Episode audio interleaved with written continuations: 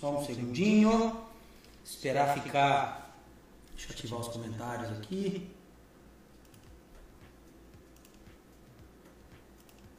Vamos lá. Estamos online. Bom dia, pessoal. Tudo bem? Deixa eu abrir aqui. E aí, galera? Bom, bom dia. dia, bom dia. Estamos online. Bom dia, pessoal. Só vocês aí, meus amigos, abaixem o som do celular de vocês para a gente começar aqui. Opa, eu fechei aqui o meu.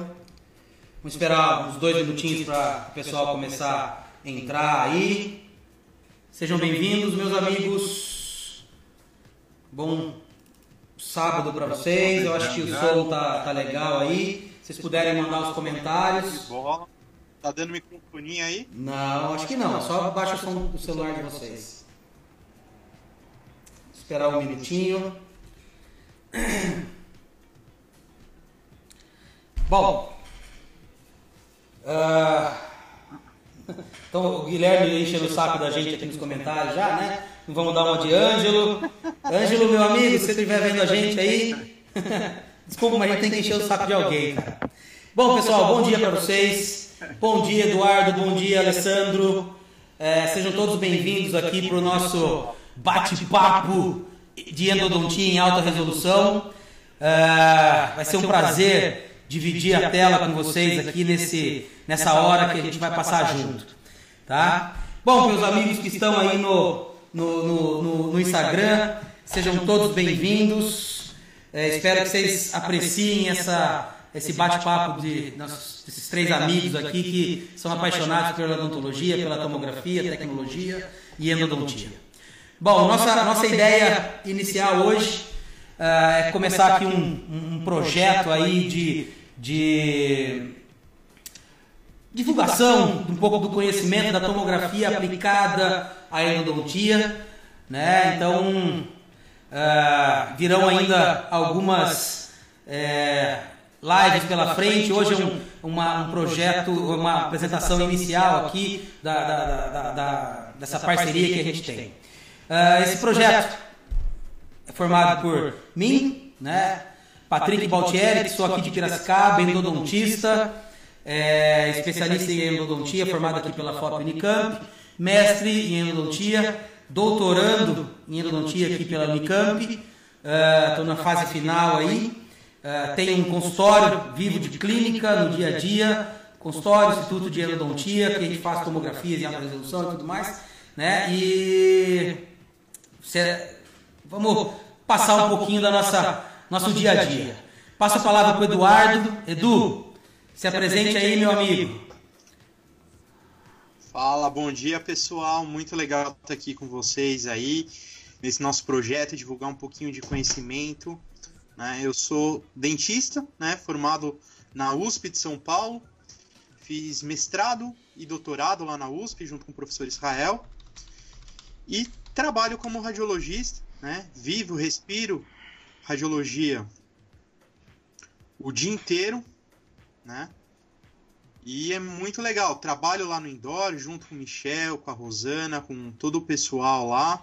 Agora a gente está até reabrindo a clínica e a partir da próxima semana as atividades vão voltar normal, né? E é muito legal a gente estar tá aqui fazendo esse bate-papo, trocando essas experiências, né, entre a clínica da endodontia e entre a clínica da radiologia, né? Muito bom, Edu, muito bom, vai ser excelente mesmo. E aí, Ale, a palavra é sua, meu velho, seja bem-vindo. Tudo bem com vocês, meus amigos? Muito legal aqui, eu estava olhando os comentários, está entrando uma galera que a gente conhece, esse é muito bom.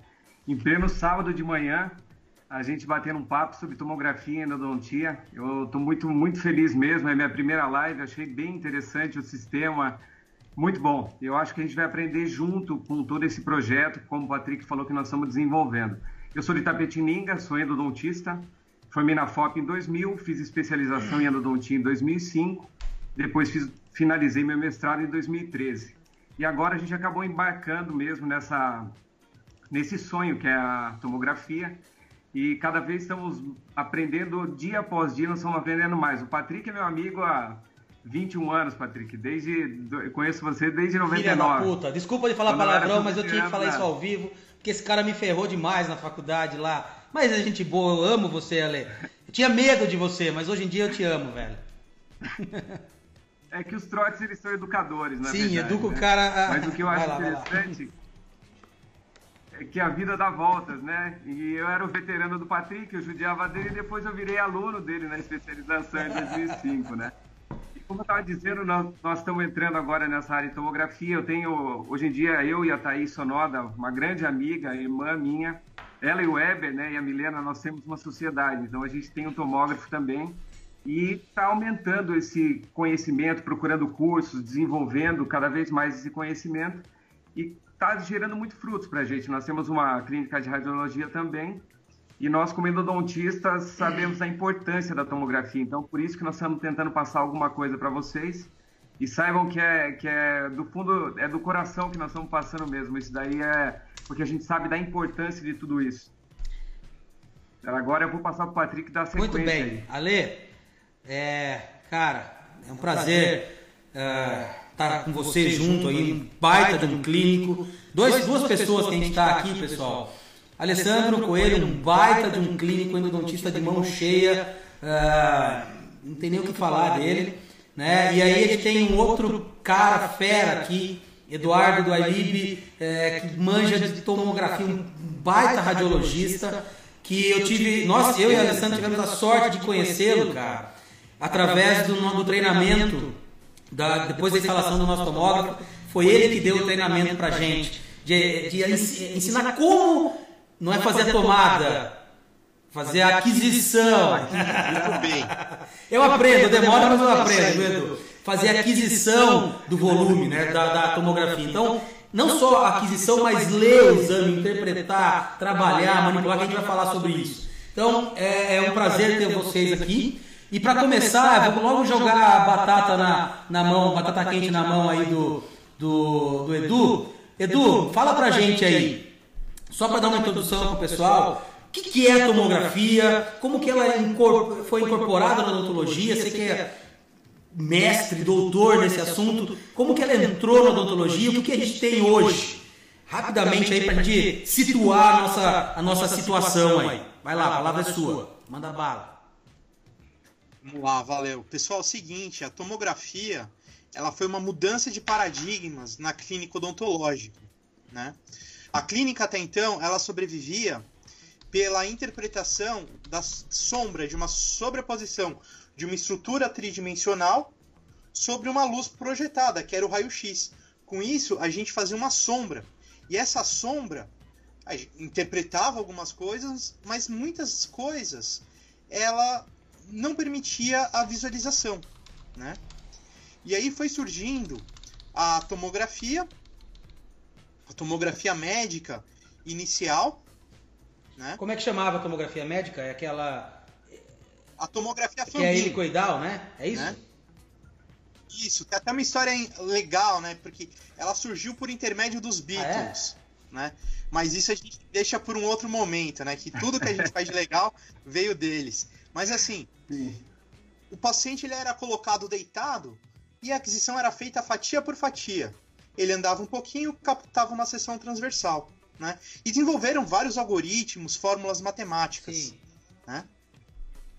O que aconteceu foi com a evolução dessa tecnologia foi que a partir de 99 Yoshinori Arai ele conseguiu adaptar esses algoritmos tomográficos em um equipamento muito semelhante a um equipamento panorâmico, em que em um único giro do equipamento, né, a gente captava todo o volume do paciente. Então, por isso, às vezes a tomografia odontológica tem esse nome, tomografia volumétrica, porque em um único giro do equipamento, a gente captura todo o volume do paciente. E esse volume, posteriormente, ele pode ser dividido, ele pode ser reformatado, que a gente vai comentar depois como que funciona isso, né? Mas a princípio, a tomografia volumétrica, a tomografia cone-beam também é um outro nome, né? A tomografia médica, ela é uma tomografia fan-beam, ou seja, o feixe de raio-x ele é um leque, né? Ele é extremamente colimado, né? A tomografia de feixe cônico, ela é uma to- tomografia em que o feixe de raio-x ele não é colimado, né? E a partir daí, a gente consegue capturar todo esse volume, né? E ele é excelente para visualização de tecidos duros. Com a evolução da tecnologia, ele, ele passou a reduzir esse campo de visão, essa área que a gente observa, né? E a gente começou a ganhar resolução de imagem, resolução espacial. A resolução espacial permite que nós observamos em maior detalhe outras é, estruturas anatômicas, né, em cortes axiais mais finos. Né? E isso permite uh, um diagnóstico muito apurado, principalmente para endodontia, que é um objeto de estudo que a gente observa muito detalhe, vocês sabem melhor Sim, que de eu. definição, né? De né? qualidade, de, de, de, de, resolução de imagem alta, né? Vai lá. Exato. Então, até aqui, começar mostrando um caso para vocês. Era só um né? pouquinho aí. Um pode caso pode compartilhar a tela. Um caso que o, o Patrick mandou. Pessoal, só uma coisinha. Nesse compartilhamento de tela aí, Edu, tem que fechar sua janela ali que não está aparecendo. Ah, é. Isso. Pode deixar. Vocês virem. Foi, foi. foi. Virem o, o, celular de, de lado aí que vocês vão poder ver o caso de uma forma mais, mais completa, tá bem? Eu acho. Aí. Então, pessoal, esse foi um caso que o Patrick estava em dúvida, ele acabou é, é. Entrando em contato comigo. Posso falar falou, o que aconteceu nesse caso?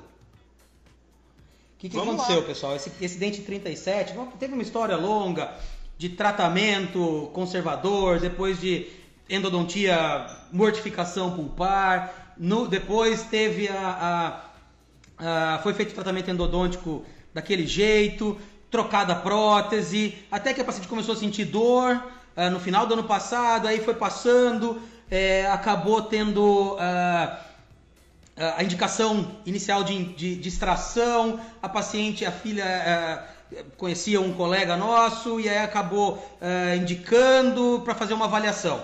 E a gente fez a avaliação clínico-radiográfica e tomográfica inicial. E aí eu fiquei realmente muito em dúvida, porque tinha uma perda óssea periodontal. Se você quiser passar a próxima imagem, Edu, depois você volta e continua falando aí, vê se dá para passar aí tinha uma, uma perda óssea na região de Furca que levava a gente a pensar de muita coisa. E aí, Edu, assume aí. Se quiser voltar a imagem, pode voltar, fique à vontade.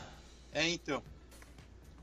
Então, quando, quando ele mandou para mim, falando do caso, né, eu via que ele tinha uma fístula, mais ou menos nessa região aqui, né, uma fístula baixa.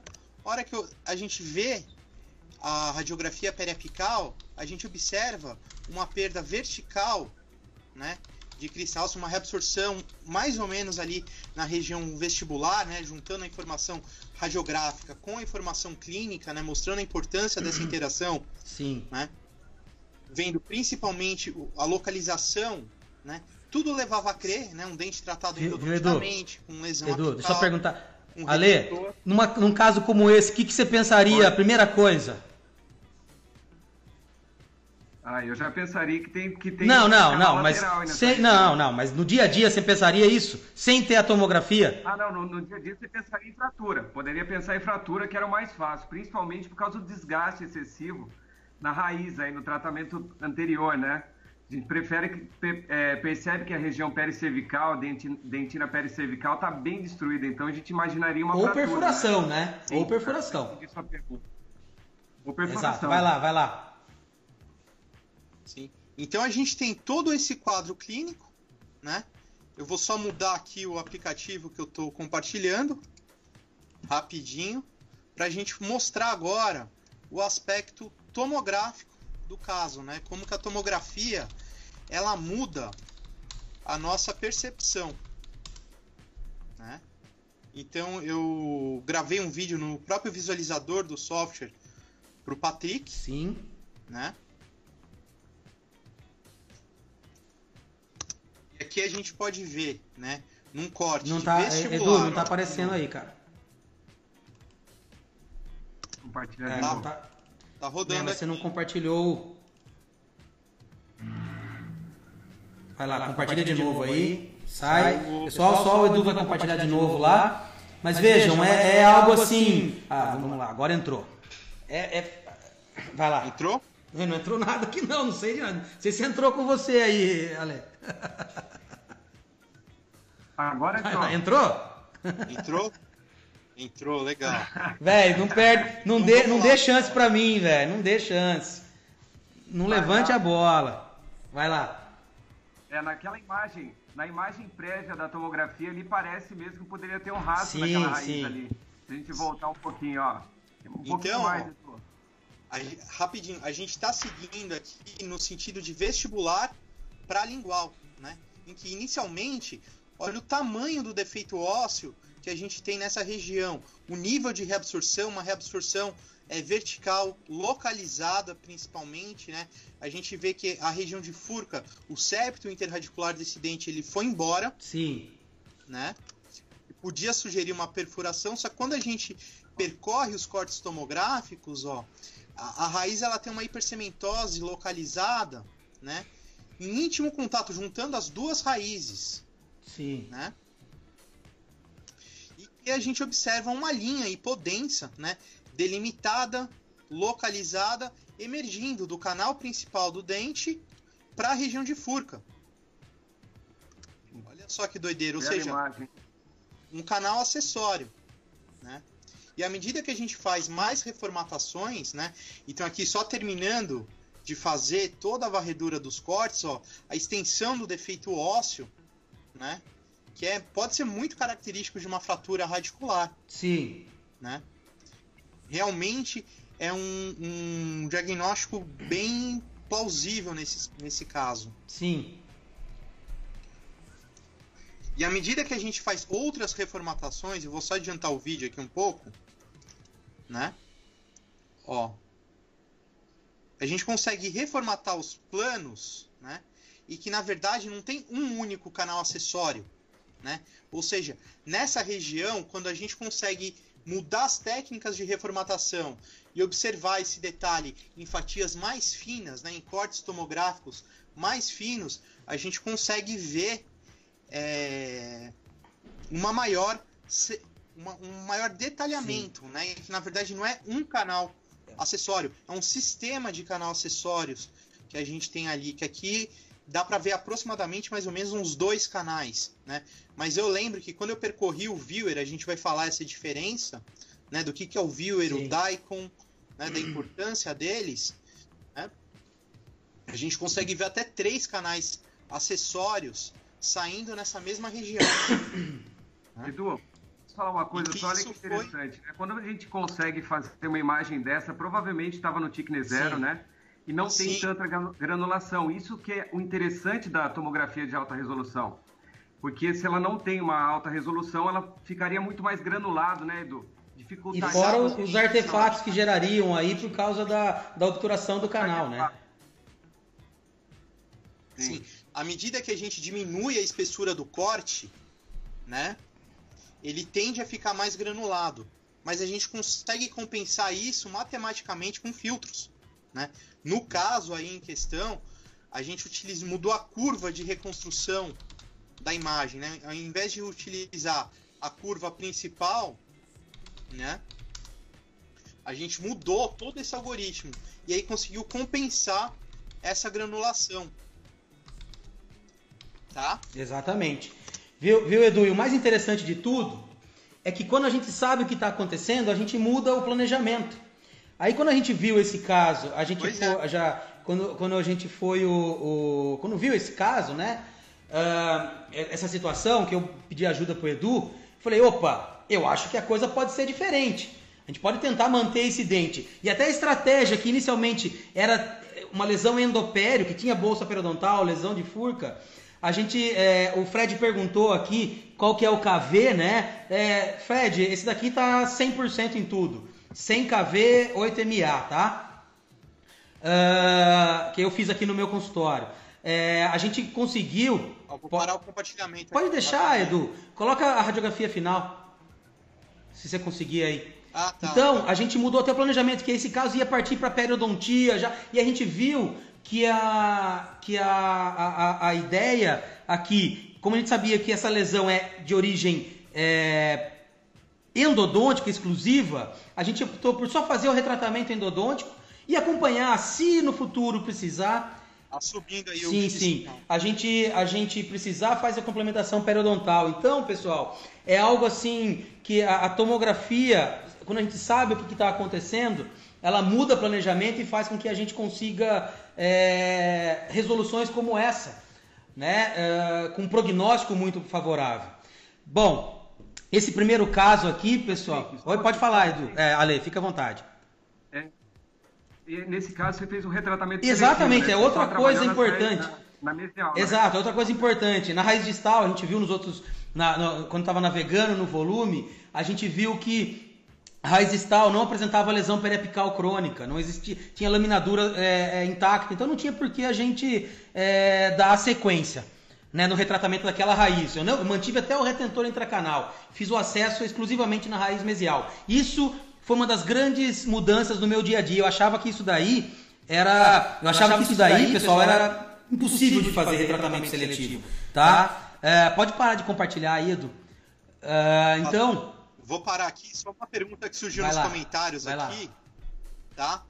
É, foi utilizado o viewer do iDixel, tá?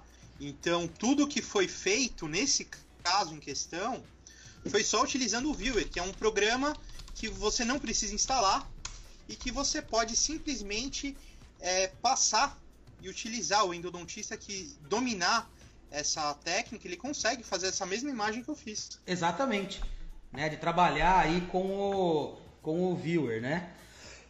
Bom, dando sequência daqui, pessoal, foi só um caso para mostrar como a tomografia é decisiva e muda muito aquilo que a gente faz no dia a dia. Né? A nossa interpretação muda totalmente. E aí, Edu, quando a gente vai, quando eu fui man- mandei para você esse caso, eu mandei para você me ajudar, né, pedindo a sua o apoio aos universitários aí, né? É, eu te mandei aí, eu te mandei o a tomo, mandei radiografias, fotografias, né, juntando tudo. Mas e aí, quando o endodontista vai solicitar esse exame para você, que, que ele precisa mandar para você? Como que é o legal de conseguir essa, essa de fazer essa comunicação? Ale, você que tem o centro de radiologia aí também, como a gente tem o instituto aqui de tomografia, como é que, que, que você acha desse, dessa, dessa questão? O Edu vai comentar alguma coisa, depois você também pode complementar. Fique à vontade aí. Vai lá, Edu. Então, pessoal, é o seguinte, é, é muito importante essa comunicação, né? Porque a comunicação entre o motivo do exame, né, e a causa, né, ela é fundamental. O porquê, né? O mais importante, né? Então, o mais importante é o cirurgião dentista entender que não existe tomografia é, seccional, não existe tomografia especializada, tomografia para implante, tomografia para endo, tomografia para cirurgia. A tomografia é tomografia para diagnóstico. Ponto. Sim. Com a tomografia a gente consegue fazer diagnóstico voltado, né, um pouco mais específico para um tratamento de implante, mas o objetivo inicial do exame tomográfico é fazer o diagnóstico e saber que o paciente ele não tem nada. Por isso que sempre que a gente utiliza um- uma técnica de imagem, né, o mais importante é a gente é, utilizar o protocolo que vai dar a melhor qualidade de informação para a gente, né? No caso, se é um, um caso específico para endodontia, essa solicitação ela tem que ter o motivo do exame. Olha, eu estou te encaminhando ah, esse paciente porque eu estou tentando, estou fazendo uma sequência de tratamento no dente tal, no dente 16, 14, 11, sei lá, e não tá, olha, o dente está com bolsa, ou o paciente ele está com sintomatologia álgica, eu já abri, essa sintomatologia não, não sai, né? Eh, Ele tem uma bolsa localizada na face tal do dente, na região de furca, ou eu vejo que ele tem uma rarefação na região de furca e ele não tem bolsa periodontal, porque todas essas informações elas são fundamentais na hora da gente fazer qualquer tipo de diagnóstico. É, é exato, Né? né, Ale? Porque você, a hora que você recebe a indicação aí, você não tem acesso ao paciente, né? Não tem, o paciente é. Quem conhece mais o paciente do que o próprio dentista que indicou, né? É isso que a gente. é, o paciente está na cadeira então ele pode dar o máximo de informação possível. Tanto é que quando a gente tem na nossa guia, a Thaís sabe bem disso, a gente coloca, pede assim, o motivo do exame, avaliação específica e, se possível, ele enviar a, a, ainda alguns exames complementares, uma radiografia periapical, uma panorâmica, qualquer coisa que possa complementar tudo aquilo para a gente poder trabalhar em cima daquilo e fazer o exame adequado, né? Uma questão que, que a gente percebe muito é que normalmente o, o, o dentista ele pede é fazer uma avaliação no dente 26, por exemplo. E ele pede uma maxila total. Ele acaba esquecendo da importância de fazer tomografias com, com FOV pequeno e alta resolução. Quando você pega uma maxila total Olha o cafezinho. Eu, tô, eu tô é fazendo porque estão falando que tem, que tem IPA aqui dentro. Ainda é cedo, viu, Fred? Vai lá. Viu, mas quando a gente pede, normalmente o cara, ah, se o colega pede uma maxila total, nós sabemos que a qualidade, a qualidade da tomografia será muito pior do que fazer com FOV pequeno localizado naquela região também. Isso é importante, né, Edu? É, falar assim, eu quero aproveitar, vou pedir uma maxila total, mas e a qualidade do exame do dente que você queria em Exato. questão? Né, isso então, a gente pega muito. Quanto maior o volume que a gente analisa, ou seja, se eu estou analisando uma maxila total, eu perco muita resolução espacial. Isso compromete um diagnóstico mais fino. Ao mesmo tempo que um dentista que faz um encaminhamento né, para uma tomografia, ah, eu vou fazer implantes. Aí, na hora da gente emitir o laudo, fazer a medida, eu falo, legal, ele vai fazer implante. Aonde? Eu vou medir todos os dentes. Tem dente bom, tem dente ruim. É, fez enxertos, às vezes alguns enxertos eles podem confundir o radiologista na interpretação com displasia Posso mostrar? Então essas informações. Vou mostrar um caso aqui rapidinho, vou compartilhar a minha tela. Uh, só um segundinho aqui.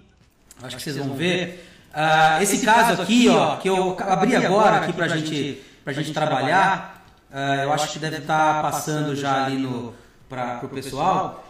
Uh, deixa eu ver se entrou.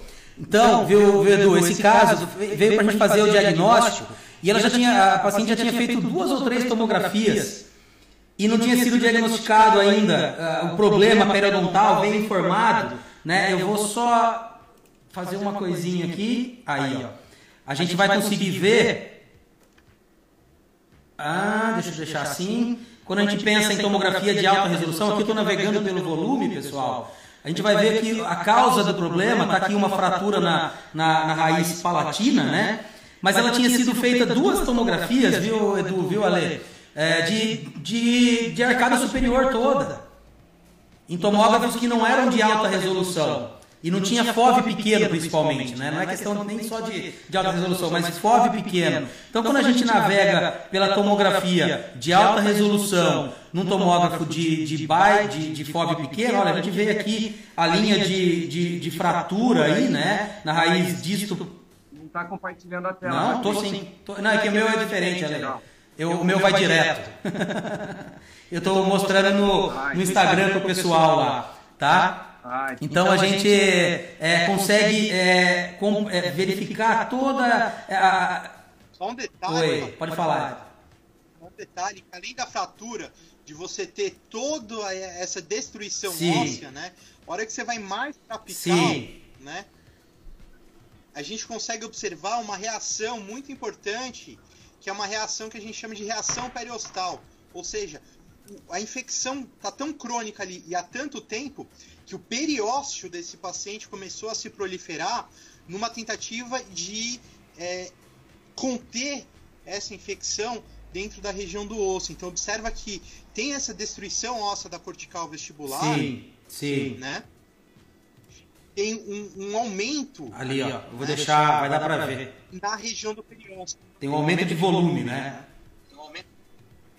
E o interessante nesse caso aqui, claro que esse dente estava fraturado, né? Mas olha o terço apical da raiz médio-vestibular. Vocês vão observar no, daqui a pouco aí, vai aparecer. Tem o canal que já, já, já havia sido preparado. Você tem o canal principal que foi preparado e dois canais é, acessórios. Um, tem tipo um MV1, MV2 e MV3. Já vai aparecer aí, vocês vão conseguir enxergar. É que vocês não estão vendo ali, Edu só no, no Instagram lá, você vai, vocês vão conseguir visualizar isso. Então, se tivesse que tratar esse dente, fazer a parte endodôntica, ia ser realmente bem, bem é, complicado aí para a gente trabalhar. Mas você gosta disso? Eu gosto, na verdade, incisivo central superior do lado esquerdo. Mas como não aparece, eu faço o que vem, né, cara? Eu faço, a gente faz o que, o que aparece aí. Deixa eu só voltar aqui pra gente. É, vai lá, vai lá. Só aproveitando o gancho, né? Só aproveitando o gancho, a quantidade de informação que a gente tem quando a gente navega no exame tomográfico, ela é gigantesca, né? Ela não é simplesmente uma imagem estática, bidimensional, Sim. né? É muito importante o clínico, quando vê um exame computadorizado, ele ter a percepção desse dinamismo e ver o quanto é importante ele observar e interpretar a imagem tomográfica pelo volume, analisando corte a corte e reformatando. Sim. Né? Não necessariamente com aquela imagem impressa bidimensional. Tanto que agora, com o coronavírus que a gente está tendo, né? o ideal seria que todo mundo trabalhasse no formato digital. Por quê? Porque a gente diminui a circulação de pessoas, diminui a circulação de objetos Sim. e tem muito mais informações dos casos. Sim, sim, sim. Isso. É, basta, basta ver. O template, normalmente, um template considerado bom. Tem 32 imagens né, estáticas. E é, se você faz um tomógrafo de alta resolução, são 600 projeções. Né? É. Quanto de informação é perdida quando você não trabalha dinamicamente? Perfeito, perfeito. A quantidade de, de, informações, né, de combinações que a gente pode fazer entre várias projeções, entre várias angulações, são infinitas. Exato. Né? uh, istmos, canais acessórios, né? até mesmo é, observar detalhes em que o clínico não sabe, às vezes nem o paciente tem noção. Né? A navegação total do volume ela é muito importante. Viu? Só, né? só, só um adendo aqui que eu acho interessante, que eu já vi templates feitos por radiologistas para endodontistas é, que eles não foram preparados para um endodontista avaliar nem o template são feitos aqueles cortes para implante, sem fazer. Exato. Sem ajustar os planos. Um longo sem ajustar os planos. Sem, sem, é, sem ajustar os planos. Exato. Então, qual que é a informação que o endodontista tem? Muitas vezes vai, vai errar o diagnóstico e acaba até condenando um dente por falha de, de informação, por, por, por essa falha de, de compreensão, de conversa entre os dois, né? Exatamente. A gente sai de uma análise é, tridimensional e passa para uma análise bidimensional. Né? Até o Exato, Fred comentou aqui. A gente joga toda a parte computadorizada do exame, todas as possibilidades de diagnóstico, no lixo. Pô, você tem puta de um exame, a quantidade de informação que você tem ali é fenomenal, e aí você joga fora. Né? É claro que não é fácil de aprender a lidar com os templates. Tem que fazer, desculpa, com, com o viewer tem que fazer o exame, tem que fazer curso, tem que aprender e tudo mais. Mas, cara, você tem uma quantidade de informação em benefício do paciente. Pô, ele pagou por todo aquele volume. Você está usando 30 imagens, 20 imagens, 15 imagens. Usa toda a, a capacidade desse, desse exame. Né? Isso eu acho que ele é. Sim, imagina que tem uma lesão. Exatamente. Sim. Sim, a sobreposição de imagens ela compromete qualquer diagnóstico. Né? E a gente fica pensando com relação a, a, aos templates mesmo, né? Quantos radiologistas têm formação em endodontia? Isso que é muito importante entender. Ele vai saber tudo que um endodontista sabe. Se o endodontista sabe navegar no exame, ele vai tirar muito mais informações que um radiologista que tem uma informação mais abrangente, sim. não tão específica. Sim, sim, perfeito. perfeito. Não só isso, mas assim, o radiologista ele tem uma capacidade também, pelo fato de ter muitas imagens, de fazer um, um diagnóstico muito mais precoce de lesões incipientes. Sim. Né? Então, aí a importância, porque o dentista ele vai ser muito mais focalizado e o radiologista ele vai analisar tudo e te dá a segurança de que, olha, tá tranquilo, não, olha, esse caso aqui, ele tem mais coisas que o paciente. O paciente ele necessita de uma atenção em outras regiões. Sim, Edu, também. até uma coisa, um tema, viu, viu Ale? Você, não sei se você está com caneta ou pode escrever aí, que eu estou mudando, as coisas não vão conseguir. Um Sim. tema para uma próxima live, acho bem legal, porque a gente vê, depois que começa a trabalhar com a tomografia, uma quantidade gigante de alterações, de, de imagens radiolúcidas periapicais. E aí a gente tende, no começo, a achar que é tudo lesão. Né? E aí eu acho que a gente vai ter que discutir um pouco sobre isso numa próxima live, porque é, você vai, mas eu tenho tem lesão, mas tem vitalidade, tá normal, não tem. Então a, a tomografia é a complementação, mas você tem que correlacionar com a parte clínica para ter certeza do que está acontecendo. Então acho que um, um tema para a gente conversar numa próxima live aí é, é interpretar essas imagens junto, essas é, alterações periapicais junto com o clínico para tomar as decisões. Eu acho que é uma coisa que a gente pode discutir posteriormente aí.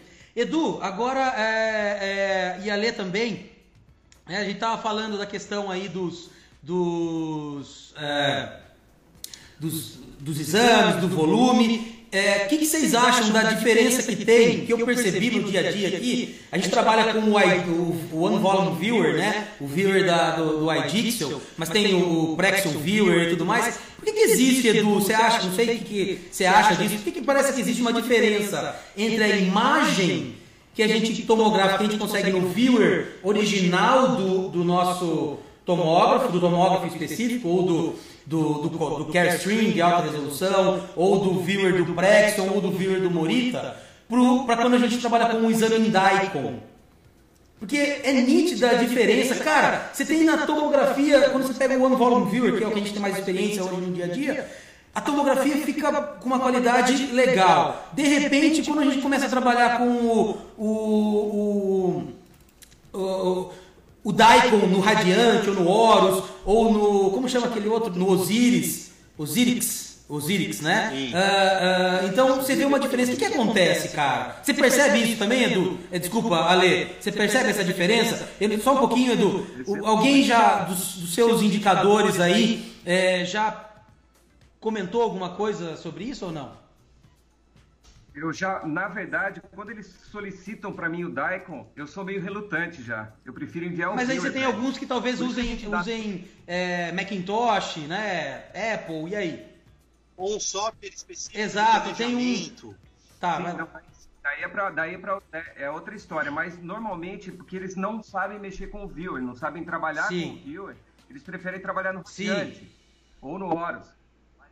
Mas o que acontece? Eu sempre chego para eles e tento ensinar como é que trabalha com o volume no viewer já por, por causa dessa perda sim, de informação. Né?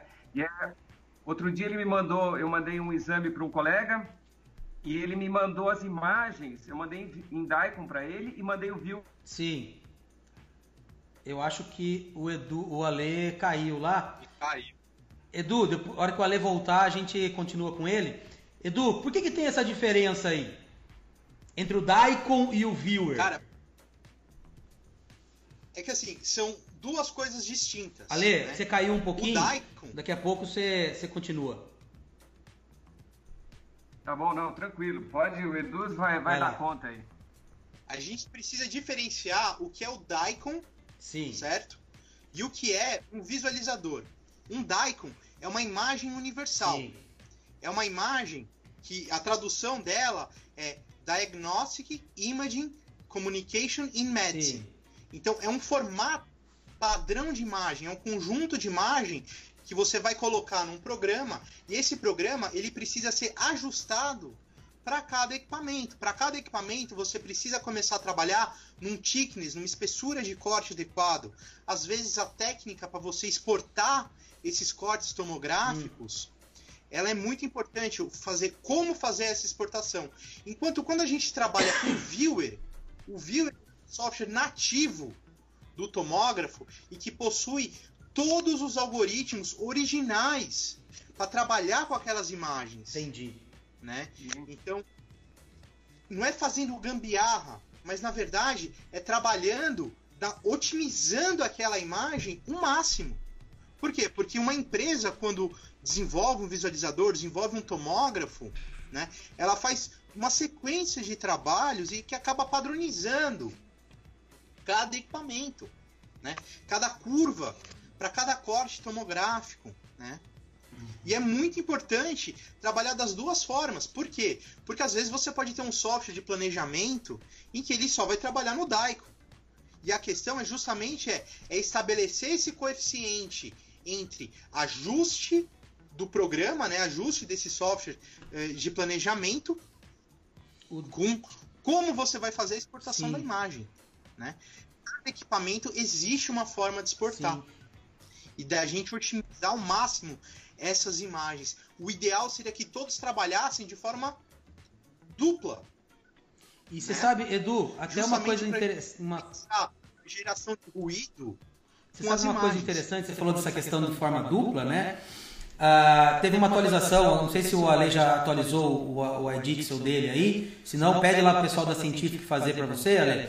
Ah, a versão inicial, a versão inicial do iDixel, ô Fred, você também aí, pede, Álvaro, pede para o pessoal atualizar aí o, o software do, do, do, pessoal aí, porque é o seguinte, na versão original do iDixel que foi instalado para a gente aqui, você exportava o viewer e depois o Daikon. Né? Agora tem uma função que você consegue exportar os dois na mesma pasta, tamanha necessidade às vezes de você trabalhar com os dois. Né? Eventualmente com o viewer e com o Daikon nos softwares. Então, com, uma, com as mesmas regulagens que está o viewer, ele já exporta o Daikon automaticamente de uma forma mais até prática para a gente. Né? Então, assim, Ale, pede para atualizar aí o seu que você vai conseguir essa, essa melhora aí, na, até na, na ergonomia de trabalho, tá? Fale, Edu, o que você ia comentar? Não, inclusive, quando a gente trabalha dessa forma, o visualizador, ele já pode vir ajustado para o dentista, né? Então, com a curva de contraste balanceada, né? Por quê? Porque quanto menos coisas ele tiver que manipular na imagem, quando for mais uma técnica de navegação direta, é muito Sim. mais fácil. E é uma questão de treino. Por exemplo, hoje, se eu for eu abrir um dente para fazer canal, eu vou fazer uma atrocidade, né? Sim, sim. Por quê? Porque eu não faço. Mas se eu for navegar num programa computacional, eu consigo me localizar muito mais rápido. Por quê? Porque eu faço isso muito. Eu trabalho com vários programas, né? E a principal vantagem é que, além de mandar para essa curva feita, ele consegue ser enviado com todas as observações do paciente, em que você clica na observação e a imagem vai automaticamente. É um viewer laudado, né, Edu? É um viewer laudado, né? É um viewer laudado.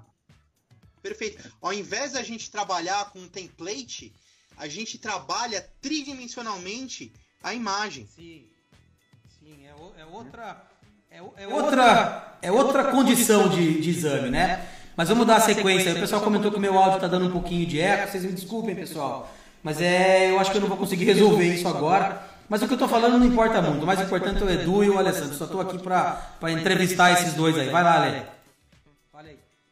Viu, Patrick, que a gente estava que a gente estava comentando também antes, né? E a gente tem um projeto para especialização que a gente trabalha junto na nossa equipe aqui, de fazer com que os alunos aprendam a trabalhar com os volumes tomográficos, aprendam a navegar e planejar os casos, né? E para mim a importância da tomografia, a, a importância da tomografia para mim que é fundamental é o planejamento do caso prévio, né? Você você não pode abrir um dente e descobrir o que está acontecendo dentro do dente. Você tem que planejar. A cada caso, você tem a radiografia periapical, com uma tomografia você fala, pô, será que é uma reabsorção aqui? Como é que eu vou trabalhar? Você vai fazer qualquer coisa. Então, o aluno que a gente pensa, o colega que faz curso com a gente, vai ter essa base também, né, para poder aprender a trabalhar tanto com, com os visualizadores que tem no, no programa, se eles forem usar o nosso visualizador da, One Volume Viewer, ou se ele for usar o Radiante, ele vai saber como trabalhar com tudo aquilo e fazer o planejamento do caso clínico que ele vai atender. Então, eu acho que isso é uma mudança que tem que ocorrer hoje em dia na, na odontologia atual, que já a, a, tomografia esteja integrado ao plano de tratamento do, do paciente. Sim, sim. É, até teve uma pergunta aqui agora, essa questão dos viewers, né? Uh, uh, se roda no computador da, da como que é aqui, da Apple e tudo mais, foi a Mariana. Mariana, seguinte, é, para rodar, infelizmente a maior parte das empresas, a maior parte dos computadores do mundo é baseado em Windows. Né? Então a gente acaba ter os, os visualizadores no geral são todos para Windows. Como alternativa, você pode instalar uma máquina virtual e, e, ou bootcamp e conseguir. Eu recomendo uma máquina virtual instalando software Parallels, por exemplo, ou alguma, algum outro software de virtualização uh, ah, para rodar esses viewers no, no Macintosh.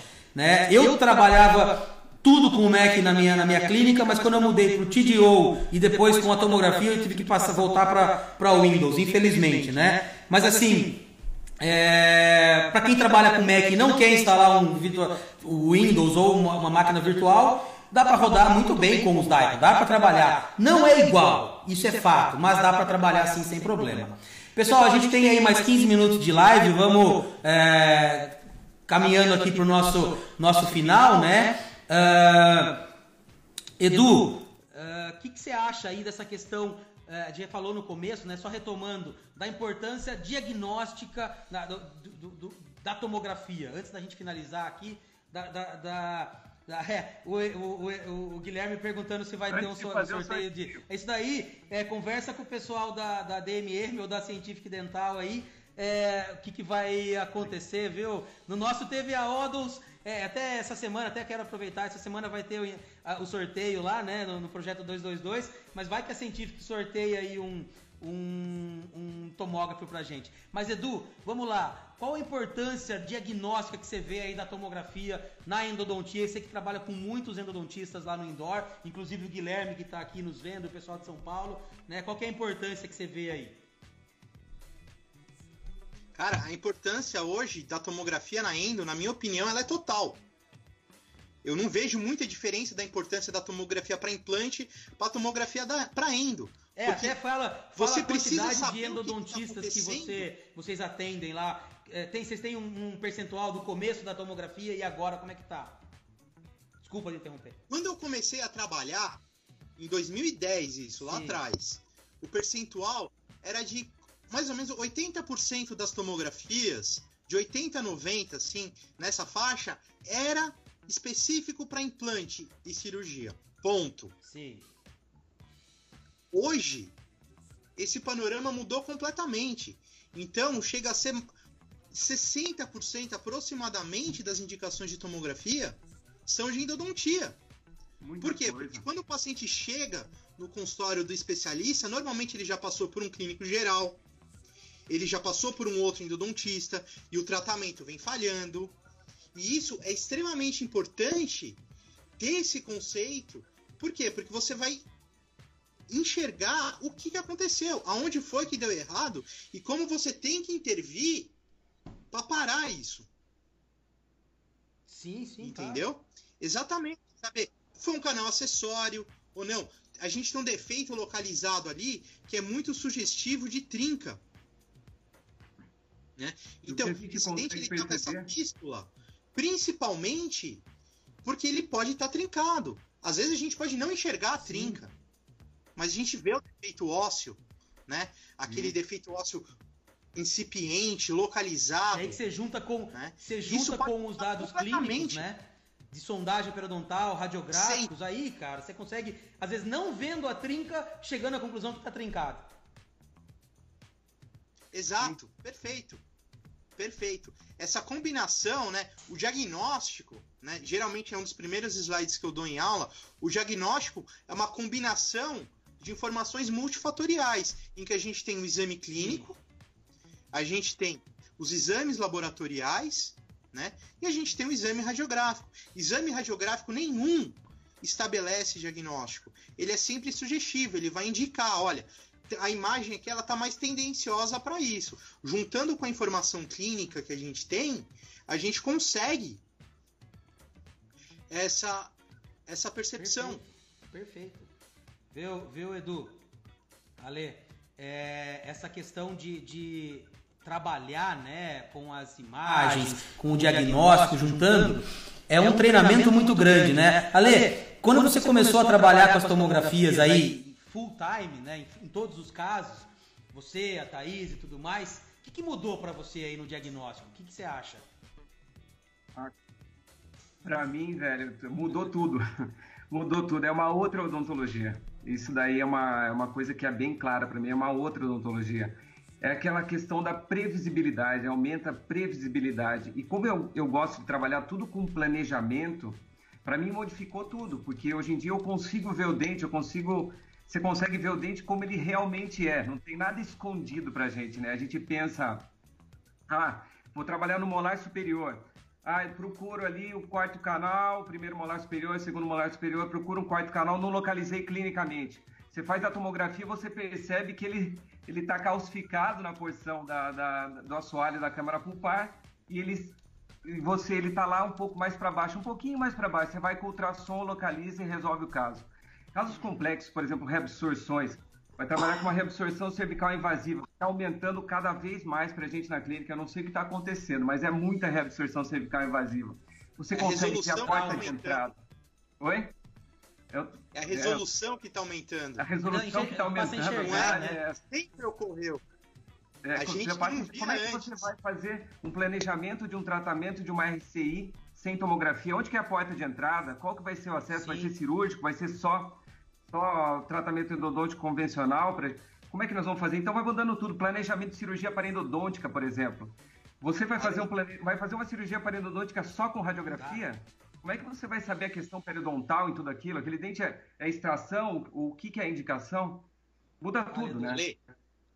Só, só uma observação que você falou da RCI, né, da reabsorção cervical invasiva, né? Que realmente não é que está aumentando a casuística, a gente está começando a ver agora. É muito importante uh, o endodontista ter a percepção de que quando a gente tem uma RCI, ela está cometendo, ela pode acometer mais dentes. Então, se você diagnosticou em um, é sempre interessante fazer uma avaliação geral para ver se ela não está começando, se não tem um outro dente em estado mais grave, Sim. né?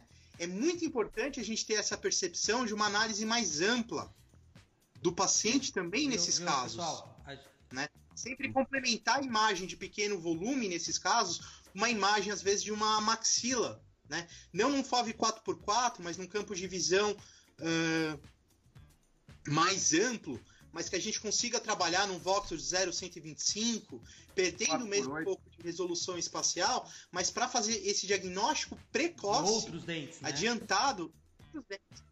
Feu, a gente está caminhando para os últimos 10 minutinhos aí. Temos, na verdade, oito e pouquinho. Só quero mostrar uma última imagem aqui, antes da gente fazer as considerações finais aqui, é, de um caso que a gente fez ontem, um paciente com dor e tudo mais, uma urgência. Uh, opa, aqui. É, a, a, lembrando que a gente consegue, vocês não vão ver aí, meus amigos, se vocês quiserem pegar o celular de vocês, um, um molar inferior tratado de um, de um, de um colega nosso, né? Uh, quando ele era criança ainda, a gente consegue ver aqui mostrando até a, a, uma tomografia em alta resolução de FOV 4x4, né? Uh, com a reconstrução específica aqui, trabalhando no thickness na camada 0, né, 008, que é o voxel desse, desse tomógrafo, a gente consegue ver presença de lesão preapical, baixíssimo grau de, de artefatos. Então, uh, deixa eu pegar no corte axial aqui, mais na região cervical, a causa, aqui vou ajustar os planos, depois a gente vai ter mais, é, mais lives aí falando só sobre usar softwares e tudo mais, vai ser bem legal, né? Mas a gente navegando aqui, a gente consegue ver CARI, até isso a gente consegue ver agora, viu, Ale, viu, Edu? Com, a, com, a, com essa redução, com esses algoritmos, né? Mas olha aqui, na região, na região, opa, tô navegando errado aqui, mas a gente consegue ver a causa da falha aqui na raiz mesial. Deixa eu pegar no corte coronal aqui, não, deixar esse. Que tem istmo unindo os canais mesovestibular e mesolingual até a região apical. A gente retratou esse caso ontem, Ale é, e foi interessante que eu tive que abrir até a região apical. É, a sorte que a raiz era curta, a gente consegue verificar a presença de istmo. Pouquíssimo artefato, mas a presença de istmo até, olha lá, um canal que seria um canal médio mesial aqui, na verdade não. A gente vai avançando, ó, istmo até o terço apical. Olha só como é interessante ali, né? Então, olha lá, né? É algo assim, vocês estão vendo com delay aí, meus amigos. Mas é, é interessante como muda o planejamento, né? É, é algo assim que facilita demais a gente. Daí que, daí que entra a importância, né? Porque a gente fosse retratar convencional. Tomografia, microscópio e ultrassom. Exatamente, né, cara? Então, assim, com essa ferramenta na mão, a coisa muda de figura. Muda de figura. Bom, finalizando aqui, depois a gente vai ter mais lives sobre isso, meus amigos. Edu, rapidamente faça suas. É, vou passar para o Alessandro primeiro. Ale, faça suas considerações finais aí. É, como diz no, nos pingos nos is, em 30 segundos, para a gente poder salvar essa live para o pessoal. comente aí alguma coisinha, se despeça do pessoal pra gente poder encerrar aqui na sequência. Não, é, agradecer a todo mundo que está aqui. Eu vejo os amigos aqui. Sábado é dia de churrasco e o pessoal está vendo uma live de tomografia. Isso deixa a gente feliz também. E, e como nós dissemos, é uma realidade. Deixou de ser uma utopia e se tornou uma realidade a tomografia. Eu acredito que nos próximos anos a tendência é aumentar cada vez mais o uso da tomografia e eu aconselho realmente o profissional, o dentista, a, aprender a navegar nos volumes para tirar o máximo de informação. Isso eu acho mais importante. Um abração, pessoal. Obrigado por estarem com a gente aqui. Um beijo para vocês. Edu?